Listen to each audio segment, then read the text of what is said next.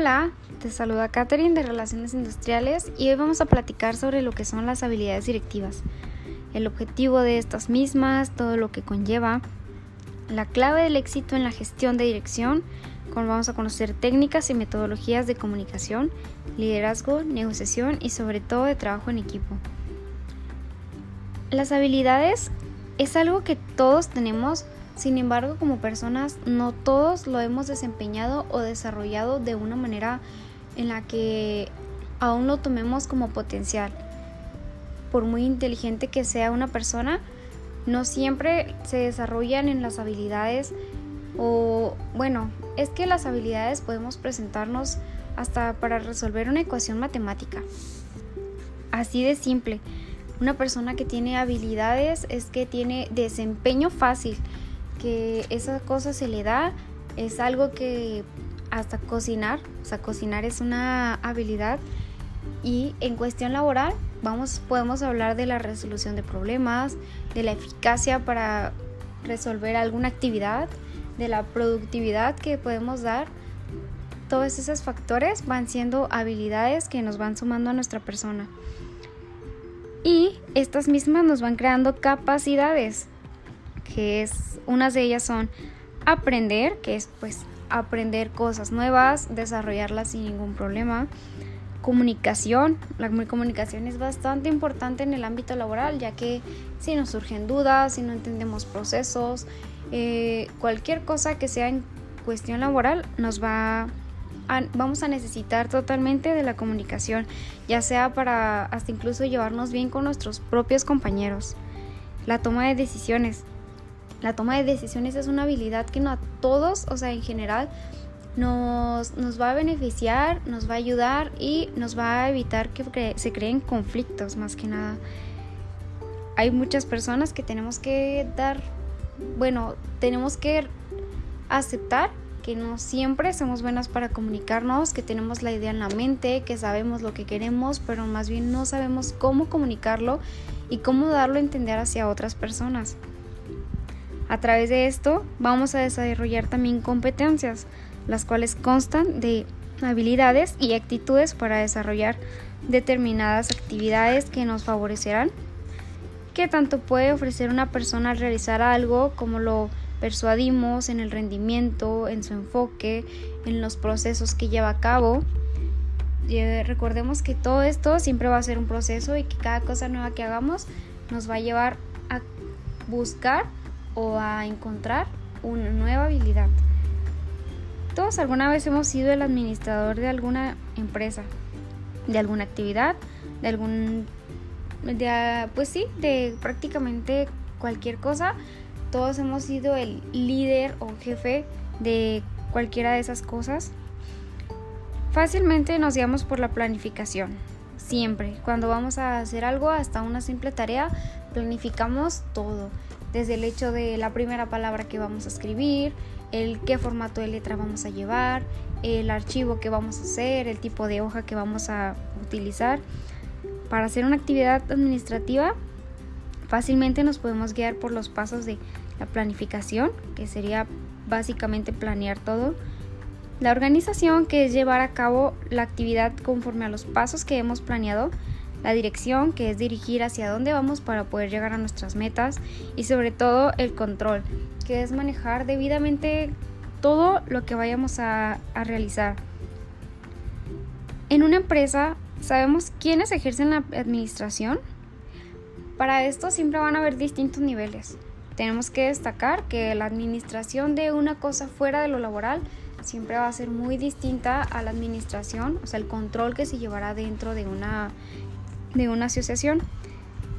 Y para esto existen tres tipos de niveles, que es el nivel dirección, que son las habilidades conceptuales. Aquí es donde entra primeramente la dirección, o sea, la alta dirección que vienen siendo los dueños, los socios, que son principalmente los que toman las decisiones, los que conocen la organización a fondo. Y tenemos el nivel intermedio, que son las habilidades humanas. Aquí es principalmente gerencias, que son los que tienen acceso a todo el personal, es el que le dirige, ahora vamos a trabajar de esta forma, ahora vamos a hacer este procedimiento de esta manera y él tiene básicamente eh, relación con todos los colaboradores de, de la empresa.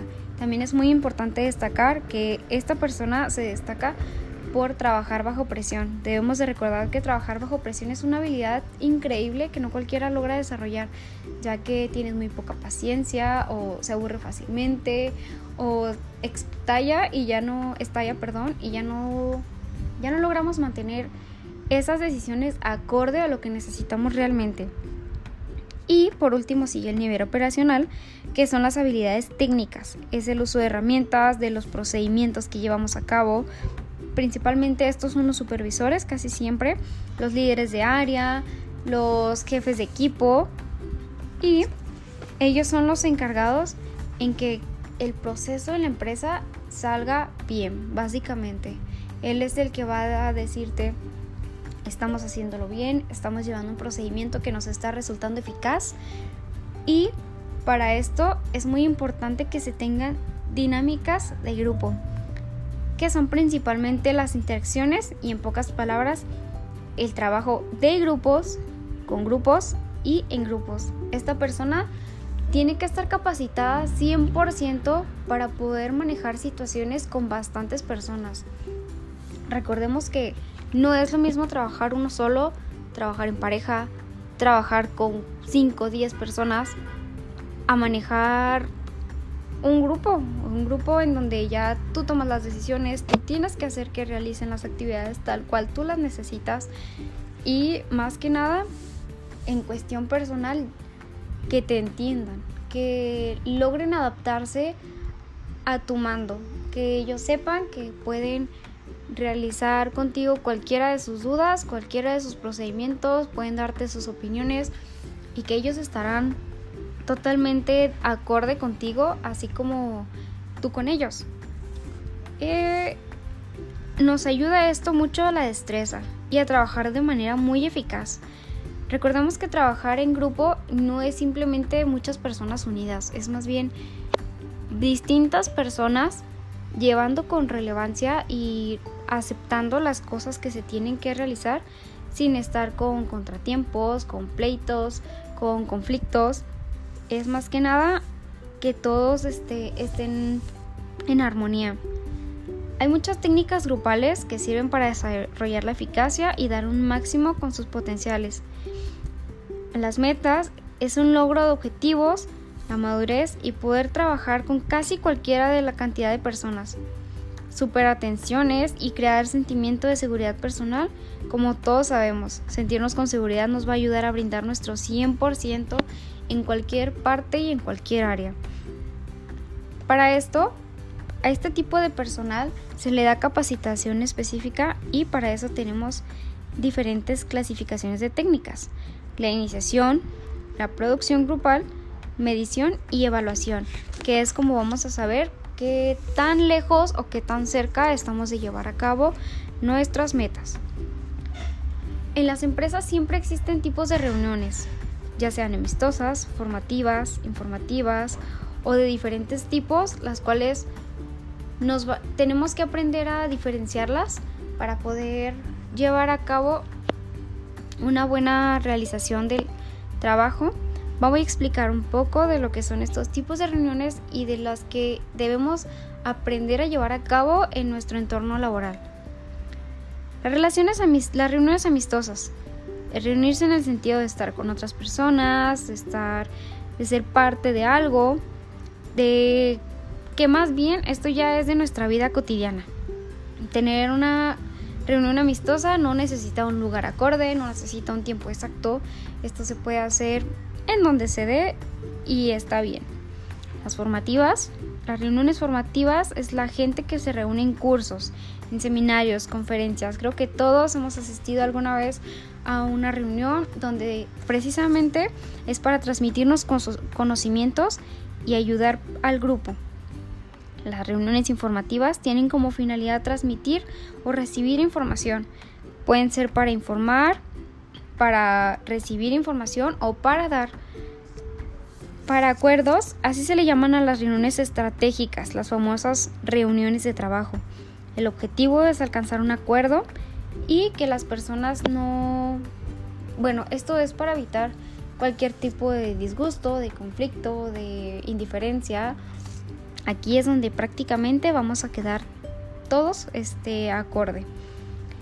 Hay reuniones centradas sobre grupos que se utilizan con técnicas de dinámicas de grupo y se supone que la intervención de una persona tiene como tiene conocimientos psicosociales. Es decir, la persona que esté manejando este tipo de reuniones está capacitado para llevar a cabo dinámicas con bastantes personas, va a saber llegar y llamar su atención y va a lograr que las personas comprendan el mensaje que él les quiere dirigir. Hay reuniones de trabajo que son las totalmente destinadas a tomar decisiones y o resolver diferencias y conflictos. Creo que todos alguna vez hemos estado en una reunión de trabajo donde lo principal es llegar a un punto fijo, que todos tengamos algo acorde y más que nada creo que en todos los trabajos son las principales reuniones, son las que siempre se van a dar. También existen las reuniones de intercambio de experiencias, son puntos de vista en torno a un tema o a un problema, si tienen una similitud con reuniones. Eh, aquí es donde se va a ver todas las aportaciones, todas las ideas, todas las cosas nuevas, todos los procedimientos que a lo mejor realizamos y no nos funcionaron. Aquí es donde vamos a hacer las cosas de manera diferente, en base a nuestra experiencia. Brainstorming que son las reuniones creativas o para poder generar su propósito.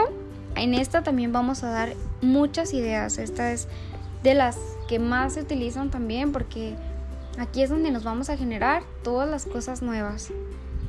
Y por último, hay reuniones de significación. Es la gente que se reúne para plantear problemas existenciales, tales como de la vida, del dolor, o son más bien reuniones de reflexión.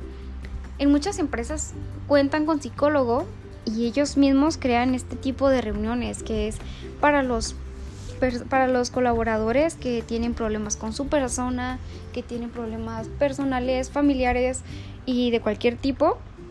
Aquí es donde tenemos que detectar porque tenemos que recordar siempre que nuestros colaboradores no son una persona más trabajando por un sueldo. Es un compañero, es una persona, puede ser un amigo, y como tal debemos de preocuparnos también de su mentalidad y de cómo se encuentra mm, sentimentalmente, por así decirlo. Entonces, estas son las que realmente se llevan a cabo para que la persona se sienta un poco más satisfecha con su persona, saque los inconvenientes que tiene con ella misma. Y sería todo. Por ahora, terminamos con nuestra plática y espero que esta información les haya sido agradable. Hasta luego.